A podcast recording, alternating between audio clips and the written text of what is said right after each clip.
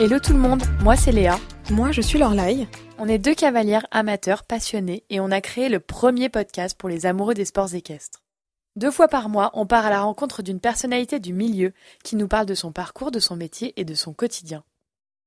Avant même de commencer cet enregistrement, nous voulions vous dire un très grand merci pour tous les messages que nous avons reçus suite à la sortie de l'épisode consacré à Victor Lévesque, ainsi que pour vos tips. Alors merci à vous et continuez de nous envoyer vos retours, vos impressions et d'être si enjoués face à ce podcast que nous aimons tant. Si on m'avait dit un jour que je partagerais une heure de mon temps en compagnie de Kamel Boudra, croyez-moi que je ne l'aurais pas cru. Ce vendredi de décembre, nous nous sommes rendus à Paris, dans l'appartement parisien de Kamel, pour échanger les rôles le temps d'une interview à Yam Equestrian. Je pense que vous allez reconnaître la voix charismatique de Kamel dès la première seconde d'enregistrement. Comment ne pas le reconnaître, vous allez me dire? Dans cet épisode, il nous a parlé de ses débuts à la radio, des coups de pied qu'il s'est pris par les cavaliers à la sortie de piste, et puis de son ascension vers le haut niveau. À Life à RMC Sport, Kamel a su garder sa place mais aussi son authenticité. Vous le verrez, Kamel se bat pour de grandes causes et en parle ouvertement. Le bien-être animal sur lequel il s'est longtemps étendu pour notre plus grand bonheur. La multiplication des compétitions et les effets néfastes qu'elles peuvent engendrer, mais aussi le sport de haut niveau. Il nous a parlé des plus beaux événements qu'il a connus et également les plus difficiles pour l'équipe de France, mais pas que. Il nous a même arraché quelques frissons quand il a évoqué le grand Éric Lamaze. La liste des sujets évoqués n'est pas exhaustive, et on préfère que vous écoutiez cet épisode jusqu'au bout plutôt que de vous spolier dès maintenant. Ce nouvel épisode est sponsorisé pour la première fois par une sellerie. Sellerie Pico est une boutique indépendante dédiée à l'équitation. Il possède un magasin à quelques kilomètres de la mode Beuvron ainsi qu'une boutique en ligne. Le désir et l'ambition de la sellerie Picot est d'offrir au milieu équestre le meilleur choix de produits de qualité pour la pratique de ce sport. C'est le rendez-vous des grandes marques. Ils proposent un service de livraison partout dans le monde et surtout, ils garantissent une place de choix à la bonne humeur. Dans ce magasin et sur la boutique en ligne, vous trouverez un très large choix d'articles pour toutes les disciplines, dressage, obstacles, concours complet et tant d'autres pour équiper entièrement chevaux et cavaliers. Ils ont sélectionné des marques reconnues pour leur qualité. GPA, Sam Shield, Kep pour les casques, Cavalleria Toscana ou Horse Pilot pour les tenues de concours haut de gamme, ou encore les élégantes bottes Parlanti. Côté cheval, vous pourrez retrouver les gammes Horsewear, Kentucky pour ne citer que celles-ci. En boutique comme sur internet, il y en a pour tous les budgets. Pour notre plus grand plaisir et pour fêter ce partenariat, la sellerie Picot vous propose un code promo sur toute la boutique en ligne. Vous bénéficiez donc de 10% avec le code I am an alors n'hésitez pas une seule seconde. Allez, c'est parti. Bienvenue dans I am an le podcast. Bonjour Kamel. Bonjour. Alors euh, voilà, vous ne me connaissez pas, mais moi j'ai l'impression de vous connaître depuis toujours. À 13 ou 14 ans, j'ai commencé à regarder Equidia tous les dimanches après-midi. Vous me rajeunissez pas là. Regardez les plus beaux grands prix. Vous écoutez vous et votre invité du jour. Et puis depuis, euh, j'ai toujours rêvé de faire votre métier. Alors, je voudrais commencer par vous dire que c'est un honneur pour nous de hmm. vous, pouvoir vous enregistrer dans ce podcast. Euh, vous êtes la figure emblématique de nos sports équestres. Vous faites un travail remarquable pour diffuser les événements et rendre accessible l'actualité. Ça commence très bien notre rendez-vous. et rendre l'actualité du sport euh, possible pour le plus grand nombre. Donc, on aimerait déjà, pour ceux qui, qui ne vous connaîtraient pas, que vous vous présentiez un peu votre parcours, votre parcours scolaire aussi, ça nous mhm. intéresse, mhm. et comment est-ce que vous avez fait pour arriver euh, ici Alors, euh, d'abord, je suis né, je suis originaire du, du Berry, dans, dans le centre de la France, pas très loin de Châteauroux, Bourges, euh, là-bas. Euh, et les chevaux, j'ai rencontré les chevaux d'abord. J'ai rencontré les chevaux et la radio presque en même temps. Parce que c'est deux passions que j'ai eues euh, tout petit dans ma chambre. La radio, euh, quand j'ai, je sais pas, je pense que je avoir 7-8 ans, euh, je prenais mon tube de dentifrice et je parlais dedans. Et je, je rêvais d'être dans un studio, enfin voilà. Et à 14-15 ans, il y avait une petite radio libre pas très loin de chez moi, mais quand même à une vingtaine de kilomètres. Et je suis allé me présenter et j'ai fait j'ai fait une émission. Je faisais une émission le dimanche. J'avais ouais 14 ans, je pense. J'y allais en vélo ou en stop. Et ça s'appelait Diabolomante. Et en fait, je, je passais des musiciens, euh, que des disques en live, et je racontais la vie euh, de l'artiste. Donc euh, voilà, ça allait de Red Charles au français, enfin bon. Donc ça, ça a commencé comme ça.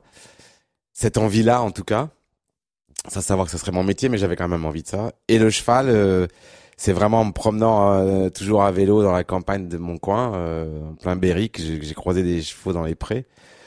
Mais mes parents n'avaient pas d'argent, donc je pouvais pas du tout ni monter à cheval. Et je sais même pas si j'avais tellement envie en fait. C'est juste l'animal me, me fascinait. Je restais avec mon chien des heures dans le pré. et je me souviens vraiment de l'odeur. C'est des chevaux qui étaient un peu abandonnés dans les prés comme ça. Ça devait être des trotteurs de, de réforme. Enfin, je sais pas ce que c'était, mais ça, ça m'est resté vraiment. L'odeur, elle m'est vraiment restée très très longtemps. Et puis après, euh, ma vie euh, a bougé, changé, et un jour, je me suis particulièrement intéressé au cheval. Et en même temps, je me suis mis à faire de la radio euh, pour France Inter notamment. Et un jour, j'ai regardé Equidia et je me suis dit, mais en fait, ça, ça serait marrant. Et quand je regardais Equidia, mes prédécesseurs parlaient toujours du cavalier, jamais du cheval. Donc, ils me disaient tous les week-ends que Berbaum avait été champion olympique, que Navet avait été champion du monde, que je ne sais quoi, etc. Mais j'apprenais rien sur le cheval et ça, ça me paraissait toujours un peu étrange. Et donc je me suis dit ça qu'il faut apporter, il faut parler du cheval, ses origines, euh, savoir qui le montait avant, enfin parce que ma passion était avant tout cheval et ensuite les, ceux qui s'en occupent et qui les montent, mais euh, la passion première c'est bien le cheval. Donc un jour j'ai appelé, je me suis fait euh, Tej, on m'a dit non non, si on a besoin de personne, j'ai appelé deux fois, trois fois. Puis un jour, il y a un casting, puis voilà, j'ai gagné le casting. Ça s'est fait comme ça. Et les études avaient absolument rien à voir. Euh, j'ai fait histoire de l'art. Donc, euh, absolument euh, rien à voir avec le cheval. À, ce, à cette époque-là, quand vous avez commencé euh, la radio, que vous étiez déjà un peu amoureux du, du cheval, est-ce que vous auriez osé imaginer devenir le journaliste que vous êtes aujourd'hui? Enfin, enfin, restons modeste. non, je, pense, je pensais pas, parce que j'étais vraiment pas issu de ce monde du cheval. Euh, qui était quand même quand on vient de l'extérieur un peu un peu fermé comme ça enfin pas fermé pas fermé mais enfin en tout cas j'avais j'avais pas de parrainage euh, je, me suis pas posé ces questions là en fait je me disais pas euh, je veux être ci ou je veux être ça j'ai avancé par passion en fait j'aimais ça et surtout j'ai aimé le partager et en fait ok je suis journaliste mais je j'essaie quand même aussi de partager les événements, les émotions. J'ai eu la chance de faire les Jeux Olympiques trois fois, tous les championnats du monde depuis euh, 15 ans, etc. Mais c'est surtout l'envie de partager. Je pense qu'en fait, les gens, euh, si j'ai été euh, entre guillemets bien accueilli, c'est aussi parce qu'ils voient que la démarche est sincère et que et que j'ai mouillé ma chemise pour aller chercher des infos et que j'ai pris des vents et que quand je quand j'étais le premier au monde à faire les sorties de piste. Euh, euh, je prenais des coups de pied, les Allemands voulaient pas, enfin bon, parce qu'ils avaient peur que je découvre. Voilà, donc ça a été dur, mais de ce fait, les gens se sont dit tiens, mais en fait, il, il est sincère. Puis après, les cavaliers me voyaient euh, en Normandie sous la pluie, voir les quatre ans. Enfin, je trouve que souvent nos, journa nos mes confrères restent trop en salle de presse. Enfin voilà, et je pense que c'est pas là qu'on apprend des choses parce que c'est un peu convenu. Donc, je pense que le spectateur, le téléspectateur, il s'est aperçu de ça. Je crois qu'on ment pas sur euh, sur trois semaines de Jeux Olympiques, on peut pas faire semblant. Si, si vous faites semblant, il y a un moment, le téléspectateur vous a, vous a vu mentir ou ne pas être sincère. Ouais, la passion, ça s'invente pas. Voilà. C'est ce que j'allais dire. À un moment de votre vie, vous vous êtes dit, c'est indispensable que je continue de travailler dans cette passion du cheval? Je me le suis demandé, je me suis posé cette question après, euh, après l'arrêt d'Equidia Life. Euh, là, je me suis vraiment posé la question parce que j'avais d'autres propositions pour faire autre chose que le cheval et euh, qui auraient été pour plein de plein de choses plus confortables pour moi. Mais euh, j'ai pas voulu. Enfin, je, voilà, je me suis dit euh, c'est une chance inouïe de faire ça, euh, donc j'ai continué. Voilà, donc euh, là avec RMC Sport et toute l'équipe avec Alice Larocca et tout ça, oui, je, je continue. Oui. Mais je me suis posé la question. Et vous avez trouvé la réponse. Voilà. Aujourd'hui, en quoi consiste votre métier exactement? Est-ce que vous pouvez nous expliquer un petit peu bah, à quoi ressemble votre quotidien et aussi quelles en sont les contraintes, s'il y en a, euh, et les avantages? Alors, les contraintes, euh, elles sont qu'on est quand même... Euh... Moi, j'ai fait par exemple 45 émissions à l'année avec euh, Alice Larocca et Camille Thomas et toute l'équipe, euh, Hervé Godignon, etc. Donc, j'en fais 45, ça veut dire qu'il y a déjà 45 week-ends de prix que les compétitions, c'est le week-end. Donc il faut quand même avoir une vie perso euh, qui puisse s'adapter euh, et vos proches, il faut qu'ils, acceptent ça. Euh, bon, c'est pareil pour les sportifs, hein, mais bon, voilà, en tant que journaliste sportif, il faut accepter d'être là tout le temps. Et les contraintes, non, parce qu'il y a tellement de, il y a tellement de bonheur de, de, de, faire ça, de le partager. Surtout, je pense que si avec RMC Sport, j'aurais pas eu d'émission, ou j'aurais pas eu euh, l'envie d'une chaîne qui fasse vraiment du cheval, mais juste du bouche-trou, ou juste pour mettre le cheval comme ça de temps en temps, j'aurais fait autre chose, ou je serais parti ailleurs. Là, le fait qu'il y ait une vraie volonté de de faire beaucoup de cheval, on diffuse plus de cheval, plus de cheval qu'on en diffusait sur Equidia Life. Donc il euh, n'y a pas photo. Ça, ça m'a, ça, ça me plaît. Donc je me pose plus la question. Et les journées, les semaines type, euh, bah, c'est le commentaire tout le week-end.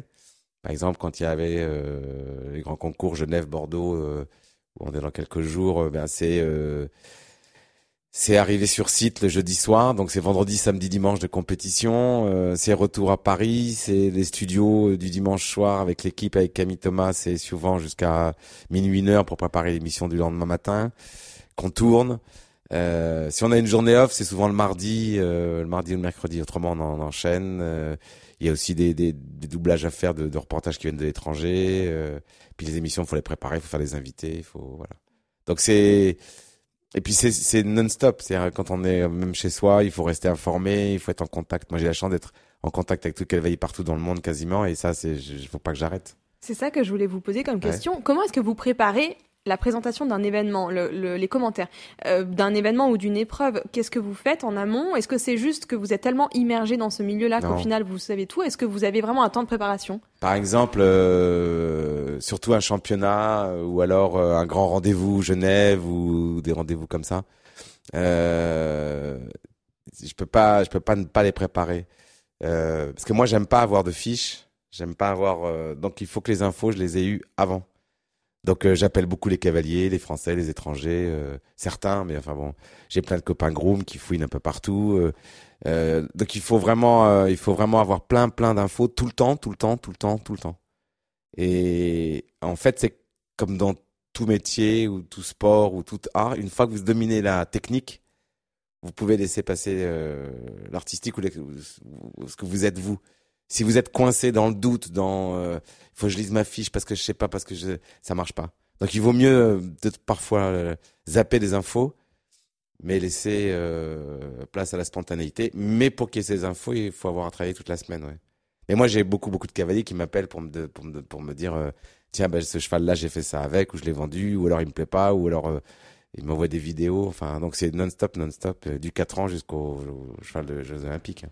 C'est drôle au final, vous alliez chercher les informations et maintenant euh, on vous les envoie. Ouais. Euh, pas toutes, hein, mais beaucoup. Non, non, ouais, ouais, beaucoup. Bah, maintenant, euh, les trois quarts. Les cavaliers quand ils vendent un cheval ou quand. Après, il y a des infos qui m'intéressent peu. Mais ouais, ouais, ouais, ouais, beaucoup. je sais que vous avez reçu Rodrigo Pessoa, par exemple. Rodrigo, bah, c'est beaucoup parlé sur beaucoup de domaines avant Rio. c'est pour ça qu'il a fait Rio avec moi euh, la masse particulièrement. Enfin, alors c'est avant c'était la France, puis maintenant c'est beaucoup l'étranger. Donc euh, ouais, ouais. Vous avez donné une euh, interview dans Jump Inside récemment et mhm. nous on a discuté avec, on avait invité Yannick Bichon, le speaker, dans notre podcast et il nous avait parlé, on avait parlé du, du déficit médiatique dont souffrent les sports équestres et je pense quand même de moins en moins, notamment grâce à RMC. Comment est-ce que vous, vous analysez ce gap? Est-ce que vous, on peut recroiser un peu les informations par rapport à l'internet Moi, je suis absolument pas d'accord avec ça. Ouais. Euh, en tout cas, tant qu'RMC Sport, par exemple, une chaîne thématique euh, généraliste de sport, diffusera le cheval, il y a plein de sports qui n'ont pas du tout cette diffusion-là en, télévision euh, et qui sont tout aussi populaires. Le judo, il n'y en a pas. Il n'y a, a, pas d'épreuve de judo à la télé ou que pour les championnats. Euh, non, je, je, je, trouve que je trouve que c'est sévère en fait. Comme je, je trouve que ce qui s'est passé, c'est qu'Equidia, les gens l'avaient comme ça très très facilement. On a été très gâtés. Je dis on parce que moi le premier et évidemment les, les, les amoureux du, du, sport, euh, des sports équestres. Euh, mais c'était évidemment euh, un cadeau et on a été euh, très très très gâtés. Mais ça existe encore. Alors oui, c'est une télévision payante, mais le foot c'est payant. Ça serait dingue que l'équitation ça, ça, ça, ça le soit pas. Euh, et moi, je refusais de faire du gratuit euh, sur Internet euh, ou, ou, en vrai, mais qui soit pas de qualité. Donc ça, j'y serais jamais allé. Euh, il, des choses qui existent comme ça, ça, me, ça me ressemble pas. J'ai pas du tout envie. Il faut du qualitatif, autrement. Donc je, je trouve pas que ce soit pas médiatisé. Je ne trouve pas. Je trouve que c'est un milieu euh, où les événements rencontrent quand même beaucoup beaucoup de public. On l'a vu à Lyon, euh, plus de 75 000 personnes, 75 000 personnes. Bordeaux, c'est va être plein aussi. Enfin, c'est pas aussi pauvre que ça, c'est pas vrai. C'est c'est plus vrai euh, dans la presse sportive généralisée comme l'équipe ou des choses comme ça.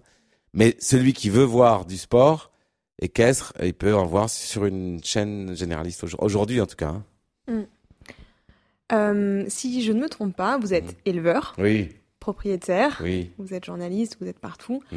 Euh, comment Alors, j'ai deux questions du coup. Quelle est la place réelle du cheval dans votre vie? Je pense qu'on l'a compris, un petit peu centrale. Et aussi, comment est-ce que vous faites pour tout gérer au quotidien? Alors, euh, ouais, l'élevage, hein, ça, c'est un truc de fou. Euh, j'ai pas beaucoup de juments, hein, j'en ai que deux, mais ça a été une passion évidente et tout de suite. Et hum, pour rien au monde, j'arrêterai. C'est comme tous les éleveurs, j'ai pris des claques mais j'ai tellement eu de joie et puis ça j'ai tellement d'espoir encore et puis j'ai deux juments qui me donnent beaucoup beaucoup beaucoup de satisfaction. Alors c'est pas moi qui m'en occupe parce que moi j'habite Paris, mais euh, j'ai un ami qui s'appelle Dominique Labesse qui est lui-même éleveur de bovins et de chevaux et mes chevaux sont chez lui et sans lui rien ne serait possible. Mais euh, j'essaie d'y aller le plus possible, pas assez. Mais ah oui alors ça par exemple ça c'est tout le temps. Là là c'est l'hiver, euh, je, je je me réveille la nuit, je vais voir les étalons, euh, enfin je moi non, non, enfin, c'est vrai que partager la vie d'un passionné d'équitation, enfin de cheval plus que d'équitation, c'est particulier. Hein, mmh. ouais, c'est sûr. À qui le dites-vous? Voilà. Qu'est-ce que ça vous fait de côtoyer tous ces sportifs et ces passionnés euh, tous les jours? Et aussi, ma deuxième question qui venait plus tard, mais comment est-ce qu'on vit les plus grands événements? Vous nous disiez que vous aviez commenté euh, mmh. les Jeux Olympiques trois fois, tous les JEM. Euh, comment est-ce que vous, vous vivez ces victoires, euh, quel que soit le cavalier, quelle que soit l'équipe mm. Comment est-ce que euh, vous Alors, vivez ça les jeux, par exemple, bon, Rio, c'est très particulier parce que Rio, Rio, on a tout gagné. Alors là, c'est l'explosion totale de l'émotion. mais moi, j'ai quand même vécu des Jeux Olympiques catastrophiques pour la France, qui sont, qui étaient la Chine en 2008 et qui étaient Londres en 2012. Après, moi, je suis avant tout, euh, comme les gens qui regardent la télévision, euh, passionné du, du, sport. Donc, si la France va bien, évidemment, ça met du, voilà. Et puis nous, ça nous arrange parce qu'on a plus de téléspectateurs. Mais euh, sur ces grands événements-là, euh, c'est, de toute façon, c'est très très très beau. Et dans ces événements-là, j'ai très peu de relations avec les, les athlètes. D'abord parce que j'en veux pas, eux ils n'ont pas envie, ils n'ont pas le temps. Même ceux que je connais bien, même ceux parfois avec qui on est amis, il y a un moment, euh, chacun son travail. Et puis moi, je me suis toujours empêché de euh, de pas manquer d'objectivité, par exemple dans, dans la présentation d'un cavalier. Euh, franchement, j'ai des gens que j'aime bien, d'autres que j'aime pas. Franchement, je serais surpris qu'on puisse avec euh, précision dire tiens, a priori, il aime bien celui-là ou il aime pas celui-là. À chaque fois, les gens me disent ça. Ah, vous avez l'air de bien aimer, euh, pas du tout. Mhm. Donc, donc il faut quand même garder vachement de, vachement de, vachement de recul. Après, ce qui est très impressionnant sur les très très grands champions, comme le sont par exemple les champions olympiques, c'est que euh, en les fréquentant beaucoup, c'est quand même des gens euh, pas comme les autres. Euh, ils sont souvent un peu tarés, ils sont souvent un peu fous, ils sont souvent un peu obsessionnels, ils sont. Mais c'est pas des ça c'est sûr que c'est pas. Moi j'ai eu la chance pour RTL de faire les jeux trois fois, tout sport confondu. Euh, celui qui revient avec la médaille d'or, euh, enfin avec une médaille, c'est c'est pas des gens, c'est des gens incroyables. On parle beaucoup de l'équitation, mais quand on voit les euh, le judo, les sports de combat, les athlètes, eux ils peuvent y aller parfois une fois dans leur vie. Je peux vous dire quand quand l'athlète se claque à la demi-finale, il y a des drames. C'est les jeux, c'est c'est incomparable. Donc oui, c'est des moments qui me marque. Il y a des concours dont je me souviens plus, euh, j'en ai tellement fait. Mais les jeux, je me souviens de tout ce que j'ai vu, et pas que de l'équitation. Ouais, non, c'est magique. Hein. Non, rien d'autre. Et, les athlètes qui n'y sont jamais allés euh, se rendent bien compte que ça n'est pas comme les autres. Et même dans l'équitation, euh, gagnent souvent ceux qui l'avaient déjà fait précédemment. Parce qu'ils ont besoin de prendre d'expérience. Euh, d'ailleurs, l'équipe française, ils avaient tous quasiment été, je parle du jumping en tout cas, donc voilà. Bah, le plus fort de ma carrière, c'est Rio. Hein. Médaille d'or par équipe pour le jumping complet et puis médaille d'argent pour le complet. Ouais, non, ça pouvait pas. Et quand c'est au contraire pour l'équipe de France un cas d'échec, vous arrivez à vous couper de l'empathie, euh, à ne pas trop vivre l'échec euh... Et que je sois très franc. Bah oui. euh... ouais, non seulement je me, je, me coupe de l'empathie et mm, les résultats du sport français sont souvent de ma part assez intéressés. C'est-à-dire que j'arrive, comme de toute façon je ne vais pas avoir de rapport avec eux quasiment pas, sauf avec une ou deux personnes pendant le championnat. Euh, ce qui compte moi, c'est qu'ils aillent le plus loin possible parce que plus plus ils vont loin, plus il y a de téléspectateurs. Euh, ça, ça m'a voilà. Donc je suis déçu parce que quand je sais que ma chaîne a investi euh, et du temps et de l'argent et que euh, au premier tour tout le monde est tout le monde est dehors, je me dis comment je vais les convaincre euh, de retourner autre compétition. Mais une fois que le sport est là, il est tellement fort, on a une déception immédiate mais 20 minutes après, il y a, y a, une autre star qui arrive et qui va. Le match continue quoi. Donc euh, heureusement que tout s'arrête pas quand les tricolores perdent. Et s'ils gagnent, c'est formidable, mais s'ils perdent, ils perdent. C'est non, ça me met pas tout, tout mon week-end en l'air. Hein. Heureusement parce que. Je sais pas du coup si je peux vous demander ça étant donné votre réponse, mais est-ce que vous pouvez nous parler de quelques sportifs, cavaliers ou hommes de chevaux, que vous admirez particulièrement? Peut-être un cavalier ou une un, un, homme de cheval de cœur. Euh... C'est la, la, personne que m'aura peut-être le plus impressionné. Euh... Moi, j'aime les, j'aime les, les, j'aime les gagnants de championnat. J'aime pas trop les. Donc, c'est vrai qu'un mec, un garçon comme Garda, comme Steve Garda, ça me bluffe. Hmm. Parce Par sa personnalité? Oui, surtout euh, comme le fait PSOA, Lamaze, euh, Double Dame. Euh, il cible un, il cible un événement, paf, ça fonctionne. Martin Fox, il voulait gagner Genève, paf. Donc il n'a pas couru euh, tout n'importe. j'aime quand il y a, j'aime le chemin qui amène à la victoire et comme par hasard, ces, ces types-là y arrivent. Ça, j'aime ça quand je me souviens très bien de euh, de, de, Bianca ou de Dino Débussonné avec euh, Garda. Deux mois avant, il pouvait sauter des toutes petites barres. Moi, je me souviens de Skelton avec euh, Big Star je l'ai vu en, en Grande-Bretagne euh, deux mois avant, il sautait 1m25 en concours 1m30. Et ça, je me disais, c'est génial. D'être sûr de préparer son cheval. Ça, ça, je trouve ça, ça, ça m'impressionne parce que je me dis, voilà, c'est un autre niveau. Enfin, il sait, il connaît mm. son cheval. Il est pas en train de dire, allez, on va gagner 10 balles. Euh, tant pis si ça s'abîme. Et, et, il travaille peut-être pendant un an auparavant, avant ah euh, l'événement, et c'est vrai. Mm. Et la Maz m'a dit, j'ai eu la chance de partager un peu de temps là dernièrement, euh, enfin dernièrement, au mois de décembre, on a dîné ensemble et j'ai dit, à la Maz, mais euh, il avait un nouveau cheval pour le pour Tokyo. J'ai dit, mais est-ce qu'il a la force? Tu crois qu'il m'a dit un cheval qui fait 5 étoiles, il peut faire les Jeux Olympiques. Ça dépend comment moi je vais le préparer ou les cavaliers vont le préparer. C'est le secret. C'est ça, c'est magique. Ces petites phrases-là, moi j'adore. On fait une courte pause à mi-épisode pour prendre le temps de vous dire, ou redire, le plaisir que nous avons eu à rencontrer et enregistrer cet épisode. Nous voudrions remercier Kamel de sa disponibilité, de sa transparence et de son engagement dans la vie de ce sport que l'on aime tant. Un petit mot aussi pour vous dire que notre partenaire, la Sellerie Picot, organise régulièrement des jeux concours pour leurs clients fidèles et leurs abonnés Facebook et Instagram.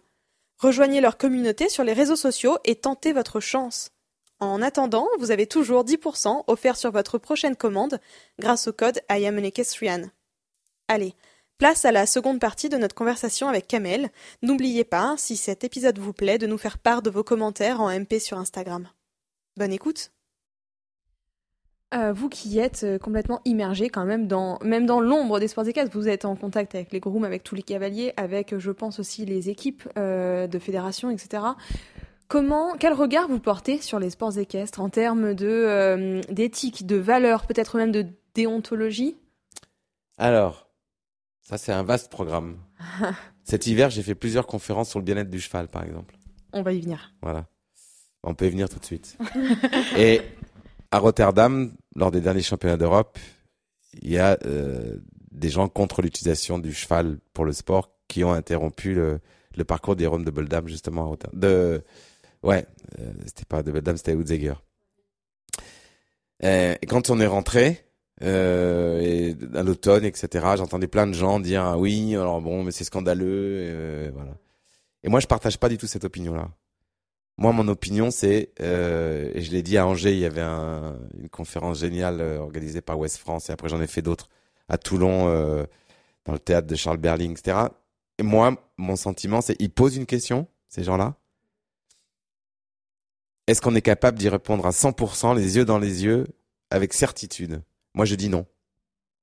En étant honnête avec nous-mêmes. Oui, donc c'est non. La réponse, elle est non. Et donc je trouve que la question qu'ils posent n'est pas mauvaise, puisque je peux pas y répondre euh, avec euh, une affirmative de 100%. Et je trouve que là, les autorités ne font pas. euh, moi, je serais beaucoup plus dur sur plein de choses. Hein. Sur le, la mo- le moindre mauvais traitement, la, la- la plus petite chose, moi, ça serait rédhibitoire. Et il y a des cas que je trouve suicidaires pour la FEI de continuer à accepter qu'ils soient encore. euh, voilà. Donc, je, oui, il y a beaucoup de choses à faire, ça c'est sûr. Ça va super beaucoup mieux parce que le sport, euh, le cheval, des écuries en France que je connais, que vraiment même à l'étranger, vraiment il y a les chevaux sont bien, très très bien. euh, voilà. Il y a encore des cas qui vont pas. Le sport les amène à avoir un bon comportement avec les chevaux parce que maintenant il faut que le cheval se sente bien pour bien faire. Je pense qu'à 20 ans c'était très gros, très large.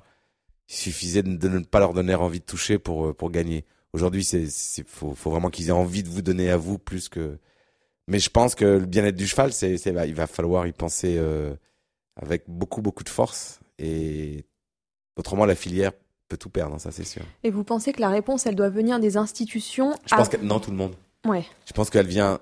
Je pense que les institutions doivent être plus euh, strictes, mais c'est aussi euh, chacun d'entre nous, c'est-à-dire que de, de ne pas accepter l'inacceptable. Si on voit quelqu'un euh, ou dans un club euh, ou dans un concours ou je ne sais pas, enfin quelqu'un mal se comporter, ben ça doit, ça doit pas. On ne doit pas le laisser faire. On peut pas être complice.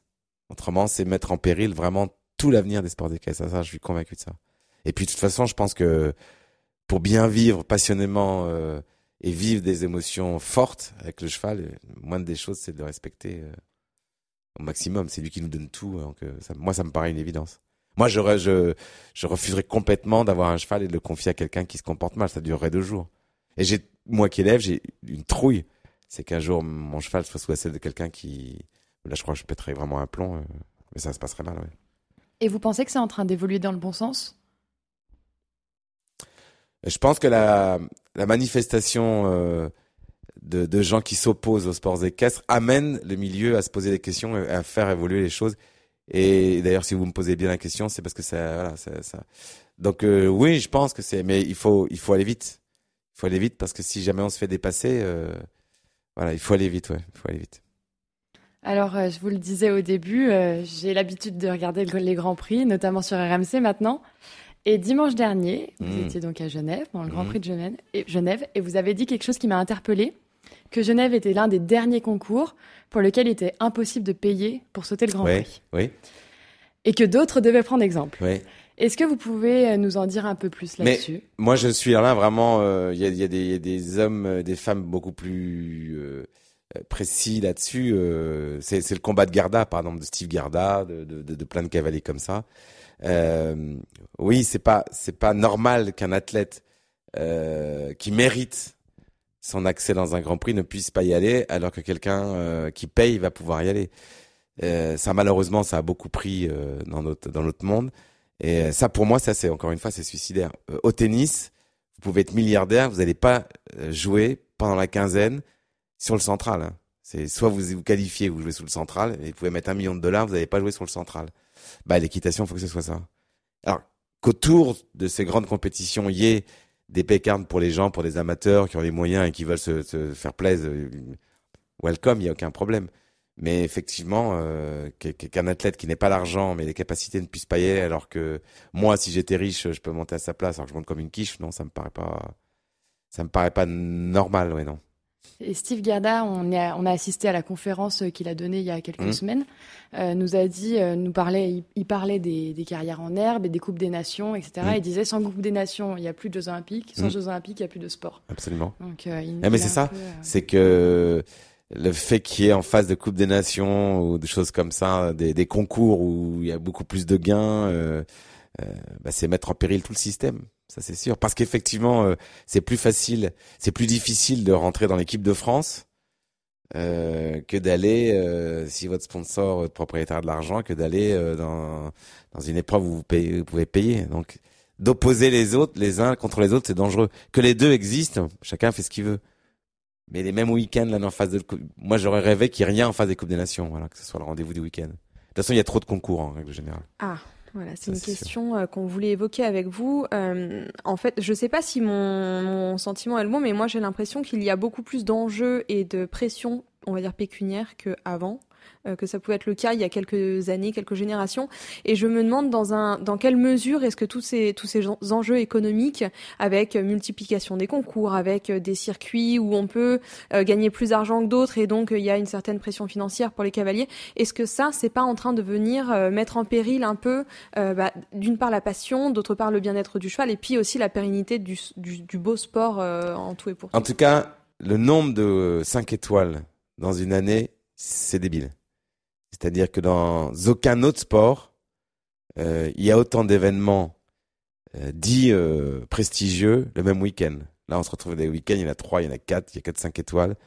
Ça n'existe pas. Enfin, moi, mes copains qui font de la F1, euh, il y a un grand prix de F1 par week-end et pas tous les week-ends. Il n'y a pas, a pas quatre grands prix F1 le même week-end. Donc ça vulgarise d'abord complètement ce mot de 5 étoiles et de, de, de grands concours. Euh, donc déjà ça abîme son, son propre, enfin je trouve que ça abîme le produit. Euh, après l'argent, euh, non, faut pas non plus euh, cracher sur tout parce que faut quand même que les investisseurs s'y retrouvent, faut que les cavaliers puissent vivre. Euh, c'est bien que ce soit quand même un, métier, il y a des écuries, enfin il y a des frais, donc non, c'est bien qu'il y ait de l'argent aussi parce qu'autrement ça serait destiné qu'à ceux qui en ont. Non, certains cavaliers peuvent quand même en gagner euh, et des propriétaires. Ça, ça c'est pas ça, c'est pas tellement ça qui me choque. Ce qui me choque, c'est la multitude euh, de concours, ouais, ça c'est sûr. Et, et de là découle aussi le, le bien-être du cheval. Euh, Est-ce que vous pouvez nous parler un peu de votre euh, vision de l'équipe de France en Mhm. particulier? Mhm. On sait qu'en France, on a énormément de très bons cavaliers. Et par contre, dans les grands championnats, on voit quand même toujours un peu le même noyau dur euh, en compétition. Comment est-ce que, enfin, euh, est-ce que c'est difficile d'intégrer l'équipe de France aujourd'hui? Alors, d'abord, euh, il y a deux, il y a deux grandes équipes, hein, parce que malheureusement le dressage, euh, Mm. depuis que je travaille, n'a pas eu de médaille. Et, enfin bref, ça, ça peut peut-être durer encore un peu. Euh, en concours complet, euh, il y a depuis quelques années euh, beaucoup de nouveaux, beaucoup de jeunes. Euh, toujours avec le même patron en plus, Thierry Touzin. Donc il y a, il y a quand même une, une diversité. euh, concours complet, non, non, il y a, il y a beaucoup, beaucoup de jeunes. Après, euh, encore une fois, euh, pour être cavalier d'un championnat, faut pas que monter bien un cheval, il faut pas avoir que un bon cheval. Il faut des Stott, des Le Prévost, des Bosti, euh, des tous ces gens-là qui reviennent tout le temps. Je crois qu'ils ne reviennent pas uniquement parce qu'ils savent bien monter. Il faut se rendre compte de la pression. Hein. C'est, tennis, on appelle ça la peur de gagner. Euh, voilà, c'est il faut, quand vous allez aux Jeux Olympiques, euh, Bosti, je me souviens très bien avec Pessoa, on calculait, euh, il avait le droit à un point de temps. Hein. Il faisait une faute, euh, il n'y avait plus de médaille. Donc ça tient. Donc faut quand même des gens qui soient pas ordinaires hein, pour supporter la pression. Donc il suffit pas de bien monter à cheval. Si vous avez un couple euh, euh, qui, qui gagne des grands prix, mais qui est en équipe, il y a, y a beaucoup de gens en équipe qui qui trouvent plus qui trouvent plus leur leur euh, leurs automatismes. Hein. C'est c'est pour ça qu'on voyait souvent les mêmes. C'est pas uniquement les chevaux. Hein. Et, les, et les les pommelles, les Gerda, ces gens, ils ont parfois envoyé des cavaliers qui avaient pas forcément le meilleur cheval, Mm. mais ils savaient qu'en revanche, ils allaient tenir le manche. hein. Oui, il y a des cavaliers comme Kevin qui vont très souvent partir en dernier quand il y a de la pression, quand Mhm. on a besoin de quelqu'un de très aguerri. Ah et oui. en fait, c'est vrai que hum, je pense que ça demande aussi des qualités qui ne sont pas forcément euh, Ouais, communes à tous les cavaliers. Et puis ça, c'est évidemment, faut très très bien monter, mais je pense qu'il y a beaucoup de gens qui montent bien à cheval. Mais être un champion, c'est pas, c'est pas, c'est pas, mais c'est pas que pour l'équitation. hein. C'est le cas, c'est le cas de, c'est pas que pour l'équitation, c'est le cas de plein, plein d'autres sports. Il y a, il y a plein de très bons athlètes euh, à l'entraînement. Euh, moi, j'ai des copains qui font de l'athlé. euh, ils sont très très bons. Et puis dès qu'il y a une, dès qu'il y a une, euh, dès qu'il y a une échéance, euh, bah ça va plus. je vois plein de reportages à RMC Sport sur des, des, des gens comme ça qui, qui perdent tous leurs moyens lors d'un grand championnat. le physique lâche comme par hasard. Enfin bon. C'est une des questions qu'on a euh, posées à la fin, puisqu'on avait la possibilité de, de demander à Steve Garda à la fin de sa conférence euh, de lui poser des questions. Et on lui avait demandé, euh, on a beaucoup de très bons cavaliers, et je pense pas forcément que en France, mais très bons dans les grands prix nationaux. Et après, c'est quoi le cap à passer pour vous qui connaissez beaucoup de cavaliers pour devenir très bon, mais dans le top international? Alors, il faut quand même le cheval. Parce qu'un cheval de 150, ce qui est déjà bien, hein, mais un cheval de Grand Prix euh, national et un cheval de Grand Prix Coupe du Monde, euh, il y a vraiment un cap qui est, qui est très spectaculaire. Euh, et puis euh, il faut aussi que ces cavaliers là qui sont dans les trois étoiles, on va dire, euh, pour aller dans le 5 et gagner, il faut qu'ils en fassent beaucoup. Parce que Steve Garda ou pas, euh, Bosti ou pas, Stott ou pas, s'ils si, n'en font pas beaucoup, ils vont prendre du recul et ils seront pas, ils seront pas dans le coup. Donc, euh, mais bon, le, le, non, il y a le cheval parce qu'il y a le rythme, hein, le, chronomètre, ça n'a rien à voir. Hein. Entre un 3 étoiles et un 5 étoiles, il y a vraiment. Euh... Puis là, il y a la pression et puis il y a, il y a la concurrence. Puis la concurrence, c'est pas la même. Hein. Mais je pense que le cheval quand même fait 150, 100, enfin, un Grand Prix national, un Grand Prix Coupe du Monde. Même à pied, quand vous marchez la piste, euh, regardez les combinaisons, c'est pas tout à fait la même chose. Hein. La fin d'Equidia Life, ça a été, euh, j'imagine, un vrai coup dur pour vous. Mmh. Et puis, vous êtes renouvelé, vous avez mmh. réussi à revenir, à durer. Comment est-ce qu'on traverse ces épreuves-là? Alors, euh, Life, j'étais très agacé euh, parce que je sais qu'on pouvait la sauver. Voilà. Je vais pas revenir là-dessus parce que je, me suis fâché avec beaucoup de monde, mais euh, on aurait pu vraiment la sauver. Voilà. C'est fini, c'est passé, basta. Et puis la télévision, ça évolue et puis c'est comme ça.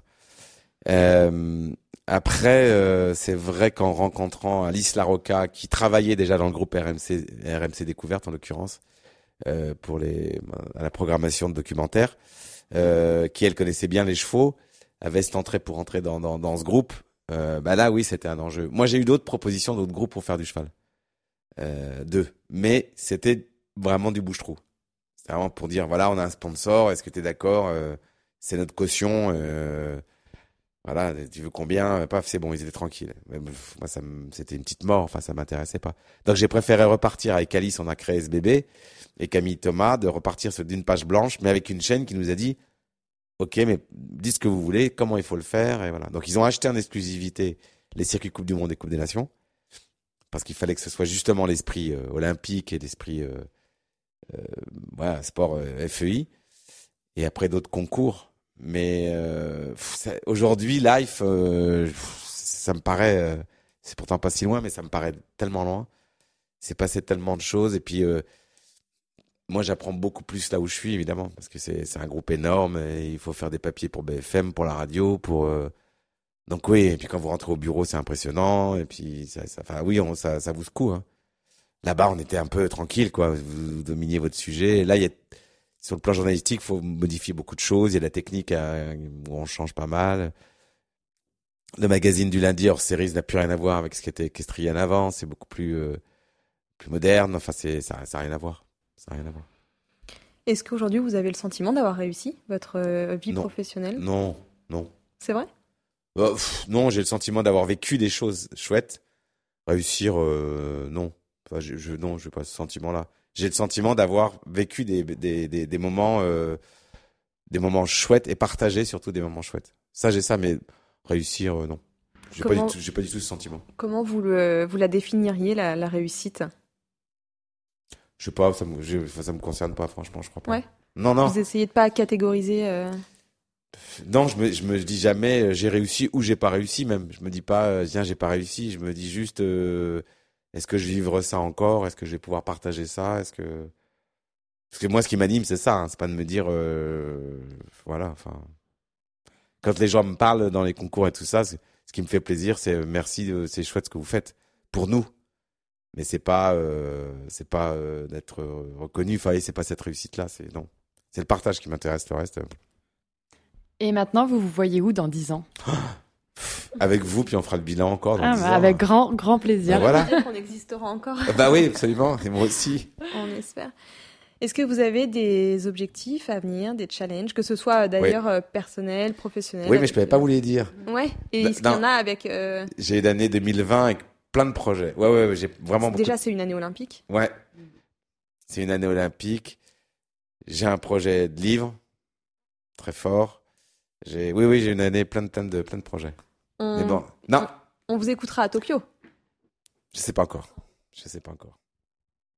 Si j'ai juste une question qui me vient comme ça, si vous n'aviez pas euh, commenté, euh, fait en tout cas euh, travaillé dans l'équitation, quel sport est-ce que vous auriez choisi? Ah, euh, si j'avais dû faire euh, journaliste de sport, mais d'un autre sport, euh, je crois que j'aurais bien aimé le tennis. Ouais, c'est ce que je me suis dit. Ouais, parce que j'aime bien le, j'aime bien le, j'aime bien les matchs, j'aime bien le sport où tout peut encore s'inverser. Ce qui est pas souvent le cas à l'équitation d'ailleurs. Parce qu'elle a moins de fautes, paf, c'est parti. Au tennis, euh, je, connais bien le tennis et je connais bien les athlètes de tennis. Et je, alors voilà, le mental qu'il faut pour jouer au tennis, pour être un champion, c'est une balle de perdre le match et de regagner deux sets derrière. Enfin, ça, ça c'est du mental. J'adore les cavaliers. Hein. Je suis passionné, mais il y a des sports qui demandent des efforts qui sont incomparables. L'athlé, euh, tout ça, enfin c'est bien bien plus dur. J'ai pensé à une question pendant notre discussion et puis j'ai pas, hum, je l'ai pas posée donc je vais la poser là maintenant à la fin. Vous connaissez donc, euh, enfin vous vous êtes en tout cas intéressé à beaucoup de sports, beaucoup Mhm. d'athlètes. On parle souvent et quand on en reçoit nous un cavalier de la place de la préparation mentale et physique maintenant dans dans la vie du nouveau du nouveau cavalier en fait des Ouais. nouvelles générations. Est-ce que vous pensez que euh, qu'on a encore beaucoup de travail à faire ou est-ce que vous pensez que ça va de mieux en mieux? Enfin qu'est-ce que vous en pensez euh, par Dans rapport la à ce que vous pouvez observer? mentale ou physique? Les deux. Les deux. Euh, moi, je trouve qu'en 10 ans, euh, ça a terriblement évolué. Alors, je trouve que ça a terriblement évolué. Alors, pour la préparation mentale, c'est le plus spectaculaire. Parce que ceux qui le... Il y a, il y a 10 ans, il y avait déjà très très peu qui faisaient appel à quelqu'un. Ceux qui le faisaient ne le disaient pas. Or, maintenant, je connais quelques préparateurs euh, qui le font pour des cavaliers ou d'autres. Et maintenant, les cavaliers le disent. Ah bah tiens, moi, je travaille. euh, Donc, ça, ça a terriblement évolué. Et sur le plan physique, je trouve que ça a beaucoup évolué aussi. Je trouve qu'on voit des, des, des cavaliers qui sont même assez fit, qui sont quand même assez euh, euh, toniques, qui sont quand même... euh, Le niveau est tellement élevé, dur, qu'il faut vraiment être... euh, au... enfin, faut être au maximum, maximum de sa condition, maximum de... Avant, il y avait des cavaliers très atypiques, hein, il, y a, encore 15-20 ans, peut-être trop jeune. Mais il y avait des, non mais il y avait des cavaliers un peu atypiques avec des montes un peu atypiques. Ouais, voilà, ou des types un peu costauds, des types avec des voilà, ou avec bon, ça c'est, euh, je sais pas si c'est bien, mais enfin en tout cas ça c'est super une humeur euh, euh, complètement. C'est tout, tout, est un peu pareil. Enfin, prenez Lorenzo De Luca avec euh, un bon brésilien, euh, bon il n'y a pas une différence de dingue. Bon, c'est de latin, mais ça c'est quand même euh, vachement uniformisé. Mais donc physiquement, c'est- ah ouais non, faut qu'il soit, faut qu'il soit fit, vraiment fit, vraiment sportif. Ils font beaucoup de sport maintenant. hein. Ils font bah, beaucoup d'étirements, ils font beaucoup de. Non non, je trouve que ça y a un progrès. Et pour un préparateur mental, alors là oui c'est un progrès énorme. Je reviens sur ce que vous disiez. C'était Mhm. un peu mal perçu à l'époque de dire qu'on travaillait avec un préparateur Oui mental. parce que c'était preuve de faiblesse. Ouais. Donc en fait, euh, les gens le disaient pas. C'était un peu comme dire je vais voir un psy quoi. Ouais. dire, ah bon t'es fou. Et donc je pense qu'ils avaient ouais ouais c'était une forme de faiblesse puis c'était c'était ça faisait pas je sais pas ça faisait pas sûr de soi ça faisait pas. Et moi j'ai vu des cavaliers faire appel. à- J'en ai vu euh, j'en connais euh, au très très haut niveau j'en connais sept ou huit hein, vraiment. Donc moi je sais donc il y en a plein que je sais pas où ça les a ça a switché mais je, je- il y a l'avant, il y a l'après, quoi. Il ça peut être d'une efficacité absolument incroyable. J'ai entendu euh, dans un podcast que j'écoute euh, une, euh, une présentatrice qui demande toujours à ses invités est-ce que vous avez un coup de cœur, un coup de gueule? Alors le coup de gueule, vous n'êtes pas obligé, vous faites euh, voilà, mais un coup de cœur au moins. Oui, euh, c'est pas original parce que je l'ai dit beaucoup, mais euh, mon coup de cœur, c'est la Maz. Voilà, dans notre sport, en tout cas. Ouais. Est-ce que, est-ce que vous pouvez nous parler un petit peu d'Eric Ouais, parce que Eric, c'est- c'est une histoire euh, que j'ai avec lui euh, amicale depuis euh, des années. Parce que j'ai été passer une semaine aux États-Unis et puis que ça nous a vraiment beaucoup liés. Et puis ensuite, en Europe, il parlait à aucune presse. Euh, parce qu'il avait été agacé par des, des, des, des- papiers pas très sympas. Et donc à chaque fois qu'il qu'il y avait une, une demande, fallait que ça passe par moi, pas par moi. Et c'était épouvantable parce que j'étais pas son agent déjà. J'étais journaliste, donc euh, quand il y avait des grands magazines euh, qui voulaient, il fallait que ce soit moi qui fasse l'interview, sauf que c'était pas possible. J'étais pas engagé euh, ni à l'équipe, ni euh, ni pour des télé autres, etc. Bref, on a lié beaucoup, beaucoup, beaucoup de relations, euh, sans se voir beaucoup parce qu'il est quand même pas beaucoup en Europe. Mais bon, on a, voilà, ça c'est un, c'est un type qui m'a impressionné en vivant à côté. Je suis resté huit jours à côté, j'étais épuisé. Je- J'en pouvais plus, je- je- j'en pouvais plus. J'avais qu'une idée, c'est de partir. euh, J'étais fatigué et j'avais une émission le lendemain, plus euh, beaucoup de travail. Et je suis arrivé à Paris à l'aéroport et lundi matin, 7 heures du matin. Je pense que j'aurais pu bouger la Tour Eiffel. Il vous a donné de l'énergie? C'était incro- C'était incroyable. Alors que je pensais être vidé complètement. Euh, tout est possible. Et c'est vrai, bon, après maintenant, là, il est tombé malade depuis deux ans d'une tumeur. Et la première interview qu'il a faite pour parler de ça, c'était avec moi pour euh, RMC Sport hors série, c'était à la Baule. Où j'étais, ça m'a fait drôle parce qu'en plus c'était un moment où il était très fatigué, donc dans son regard, c'était bon, mais il a été très très généreux. Et en fait, ça, ça, ça lui a hum, amené beaucoup de choses. Il a fait cette interview, puis après il m'a dit bon c'est la dernière, voilà, je l'ai fait avec toi, ça me fait plaisir, euh, mais j'en ferai plus. Et puis il est parti à Calgary. Et en fait, les Canadiens et les Américains avaient traduit l'interview. Je sais pas comment ils ont eu. Enfin bon, ça a dû, voilà. Donc ils l'ont traduite et passé dans la presse écrite au lieu de la passer en télévision. Et en fait, ça a fait euh, boule de neige partout. Enfin, c'est devenu viral. Et quand il est arrivé au Canada, à Calgary, il a eu une standing ovation absolument incroyable à cause de ça. Et donc les gens racontaient euh, ce qu'il nous avait raconté. Et en fait, depuis ça, maintenant, il parle. Maintenant, il a, il a fait des interviews. Il a fait une interview quand il était à Paris au Parisien qui a, qui a beaucoup marqué. Enfin, voilà. Donc, euh, ouais, oui, c'est un personnage. Euh, mais surtout, c'est quelqu'un de, voilà, voilà, voilà quelqu'un qui n'est pas, qui est champion olympique et qui n'est pas ordinaire. Pour moi, c'est une star. Vous vivez avec lui, je sais pas s'il est star, de, je sais pas si c'est le meilleur pianiste du monde ou le meilleur euh, cavalier du monde ou le meilleur écrivain. En tout cas, c'est pas un type comme moi. C'est un, un type vraiment singulier, chiant, génial, mais mais pas euh, voilà. Enfin, non mais vraiment, vous voyez ce que je veux dire, c'est ça, ça fait partie des gens. Pour moi, c'est une star. Voilà. Il se trouve qu'il est cavalier, mais je pense qu'il pourrait être star de piano. Enfin, c'est m'impressionne beaucoup. Ouais.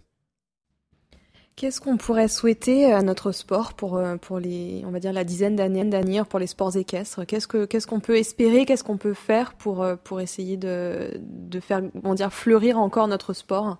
Euh, Qu'est-ce qu'on pourrait espérer? On peut espérer avoir des médailles aux Jeux Olympiques parce que c'est les médailles qui font parler de nous. Donc ça c'est super important. Hein.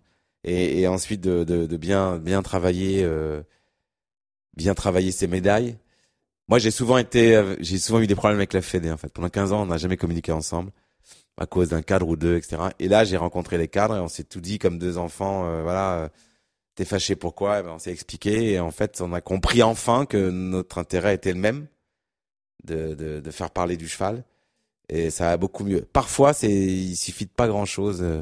et je pense que notre sport, il est, c'est un des sports. Pour moi, c'est un des sports bizarrement les plus faciles à vendre parce que vous amenez quelqu'un voir du cross par exemple à Lyon, Lyon danger ou choses comme ça c'est juste pas ordinaire c'est juste formidable. Donc je pense que c'est assez mais faut oui il faut bien en parler il faut raconter des histoires faut il faut faut respecter ceux qui respectent le cheval.